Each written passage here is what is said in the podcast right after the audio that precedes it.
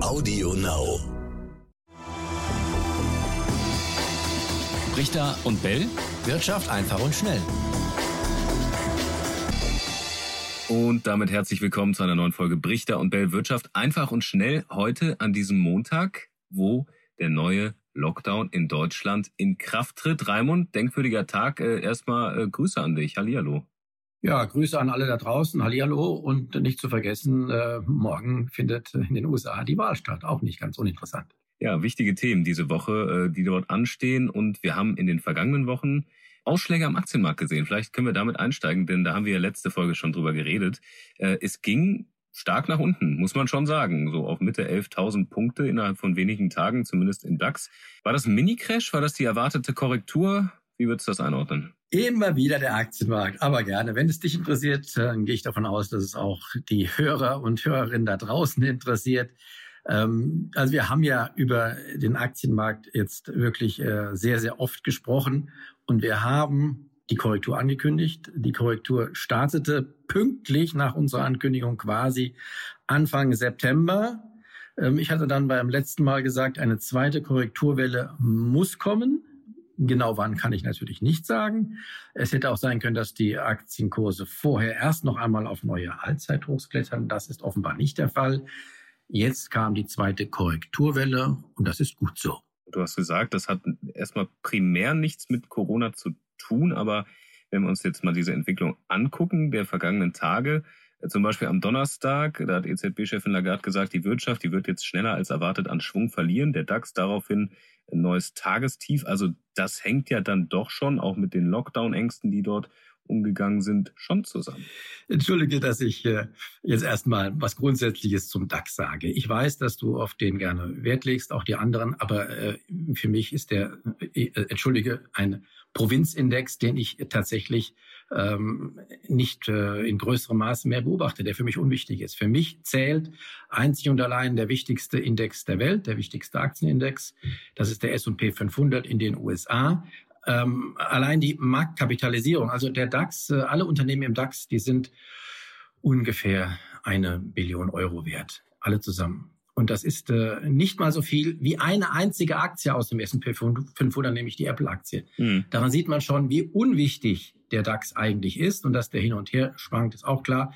Aber der tatsächliche Trend an den Weltmärkten, der wird woanders gemacht und das ist nun mal der S&P 500. Und da äh, verhält es sich, der, der hat auf Lagarde und solche Konsorten überhaupt nicht reagiert. Selbstverständlich ist der jetzt auch äh, in der vergangenen Woche äh, etwas stärker unter Druck geraten, möglicherweise angesteckt durch durchaus durch die äh, ähm, durch die Verluste auch in Europa. Aber das ist Psychologie. In den USA hat sich die Corona-Lage, die äh, nicht jetzt beträchtlich verschärft. Die ist unverändert äh, ernst, natürlich, aber das war sie schon im September auch und im August. Äh, die Zahlen steigen dort jetzt auch weiter. Ähm, klar, nochmal, und, dies, und das ist auch noch, noch mal wichtig, die Korrektur hat Anfang September begonnen. Und da hast du noch gefragt, wieso eigentlich? Die Corona-Lage hat sich nicht verschärft. Und das war eine gute Frage, eine richtige Feststellung. Damals war die Corona-Lage tatsächlich nicht als Grund heranzuziehen. Trotzdem ging die Korrektur erstmal richtig los, damals in den USA. Diesmal, die zweite Welle hat offenbar dann äh, in Europa begonnen. Aber wie gesagt, ähm, macht euch da draußen deswegen keine allzu großen Gedanken, zumindest nicht was die Geldanlage anbelangt. Solche Korrekturen sind normal. Mein Ziel ist nach wie vor die 200-Tage-Durchschnittslinie im S&P 500, die liegt bei ungefähr 3100. Jetzt liegt dieser Index bei etwa 3300. Also da ist noch ein bisschen Luft nach unten. Dahin kann es noch gehen. Und danach sieht man erst weiter. Ja, sind wir gespannt. Wenn es den Punkt erreicht, ob es dann noch äh, darunter fällt, wieder hochgeht, das ist eine interessante Frage. Das ist so eine Art, wie so, ist es auch keine, keine Linie, wo man sagt, da muss der jetzt unbedingt abprallen. Ne? Das ist mehr so wie ein, wie ein äh, Sicherheitsnetz im Zirkus. Wenn man da reinfällt oder springt, dann dehnt sich das erstmal nach unten und federt wieder nach oben ab. Ähnlich ist es mit dieser 200-Tage-Durchschnittslinie. Selbst im äh, Crash-Monat ähm, Februar, selbst da ist der Index ähm, äh, dort erstmal hängen geblieben schwang sich einige Male um diese Linie, um dann weiter abzustürzen. Also, das heißt, an dieser Marke entscheidet sich tatsächlich, bleibt es bei einer Korrektur oder wird mehr daraus? Und das wird man dann erst sehen, wenn es soweit ist.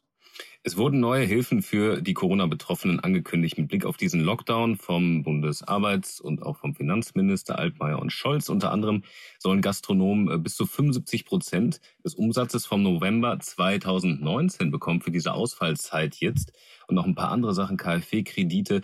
Wie sehr wird das helfen? Und Schrägstrich, wie sehr wird die deutsche Wirtschaft jetzt durch diesen Lockdown getroffen? Also der, der Stimmungslage, muss man ehrlich sagen, hat das wenig äh, geholfen. Die Betroffenen, die protestieren, was auch zu erwarten war, heftigst gegen diese, diese Schließungen, äh, ob das jetzt Gastronomen, Veranstalter oder auch Künstler sind, Theater, ähm, Konzertveranstalter, egal. Ähm, aber natürlich äh, bringt das schon was. Man muss, man muss sehen, wie das umgesetzt wird. Aber wenn man 75 Prozent des Umsatzes aus dem November 2019 oder bis zu 75 Prozent quasi garantiert bekommt, ausbezahlt, ohne dass man was machen muss, davon kann man schon mal im Prinzip seine Fixkosten decken, denke ich. Und da müsste auch noch was äh, zum eigenen Leben übrig bleiben. Also das ist schon ein Wort. Äh, Gerade in Köln habe ich, äh, haben wir gestern drüber gesprochen hier im Redaktionskollegenkreis, ähm, war wohl der November äh, 2019 ein sehr guter Monat. Der 11.11. .11. war wohl einer der umsatzstärksten, äh, die es überhaupt gab. Also wenn das jetzt als Grundlage genommen wird, zumindest für Kölner Wirte, dürfte das nicht die schlechteste Lösung sein. Natürlich äh, muss man sehen, wie es dann weitergeht. Es ist bisher nun mal auf November angesetzt, ähm, aber wir sind uns äh, im Klaren darüber, wenn die Lage sich im November nicht bessern sollte, wird das Ganze verlängert und dann muss konsequenterweise auch diese Hilfe verlängert werden.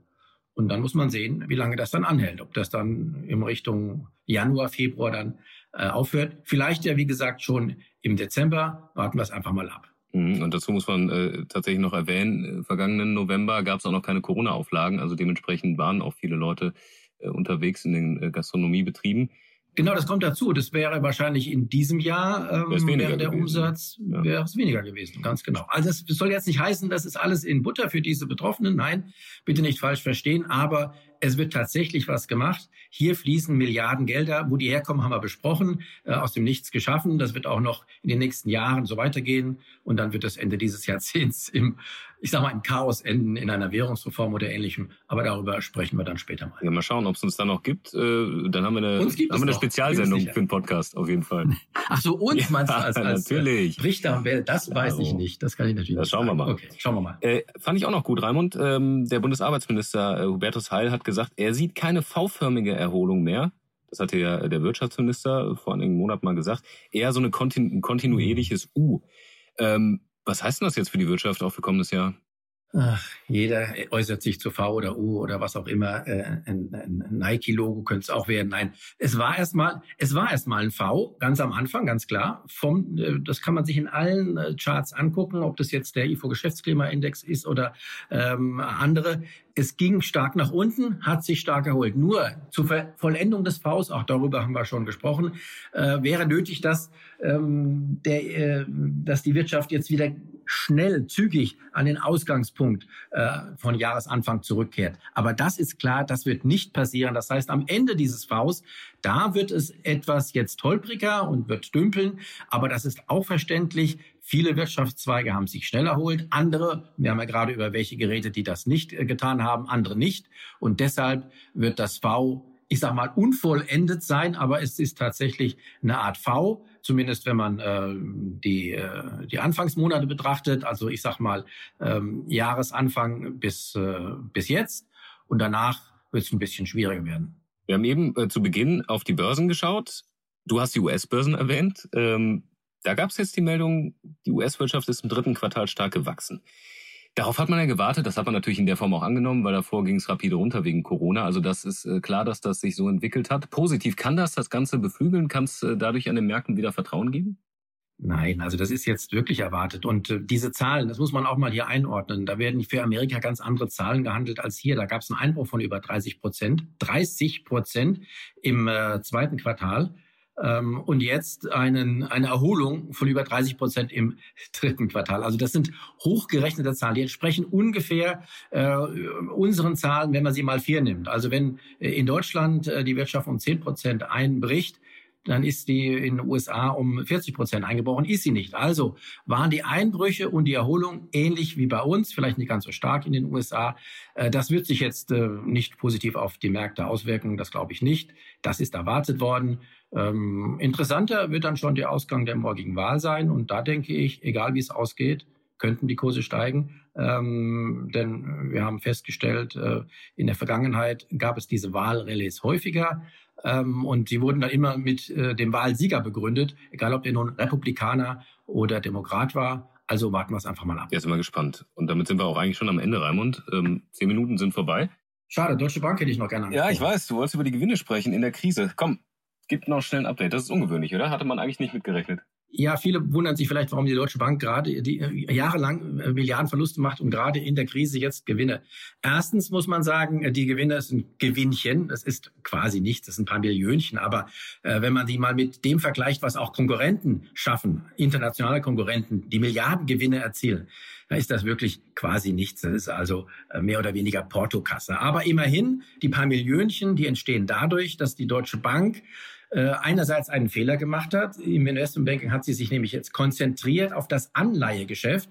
Anleihen, äh, vielleicht das für diejenigen, die nicht äh, äh, täglich Telebörse gucken, Anleihen, das ist eine Art Kredit, der verbrieft ist. Also jemand kann bei einer Bank Kredit aufnehmen, man kann auch Anleihen ausgeben, sich bei Investoren, bei vielen Investoren damit Geld leihen und die bekommen dann im Gegenzug Wertpapiere, nämlich die Anleihen, die sie dann äh, zur Fälligkeit wieder einlösen können. Also auf dieses Geschäft hat sich die Deutsche Bank konzentriert, was in dem Falle Corona-krisenbedingt gut war, denn jetzt sind die Anleihemärkte richtig aufgeblüht. Es wurden Anleihen ausgegeben, auf Teufel komm raus. Wir hören ja immer, äh, dass die Notenbanken Anleihekaufprogramme starten und, und äh, unterhalten und aufstocken. Aber diese Anleihen, diese kaufen, die müssen ja erstmal begeben, ausgegeben werden. Und deswegen werden jetzt auch mehr Anleihen ausgegeben, äh, unter anderem wegen der Notenbankprogramme. und davon profitiert die Deutsche Bank. Das ist also ein Einmaleffekt. Insgesamt äh, erscheint es mir doch eher ähm, problematisch zu sein, dass man sich, wenn man das Investmentbanking nimmt, dass man sich in diesem Bereich speziell nur auf die Anleiheemission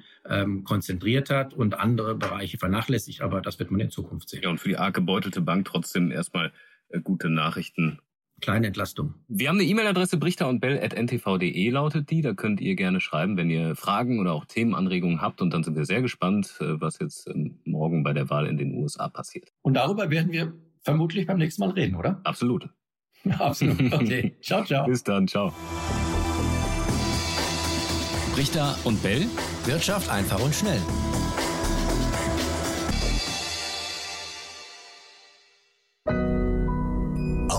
now.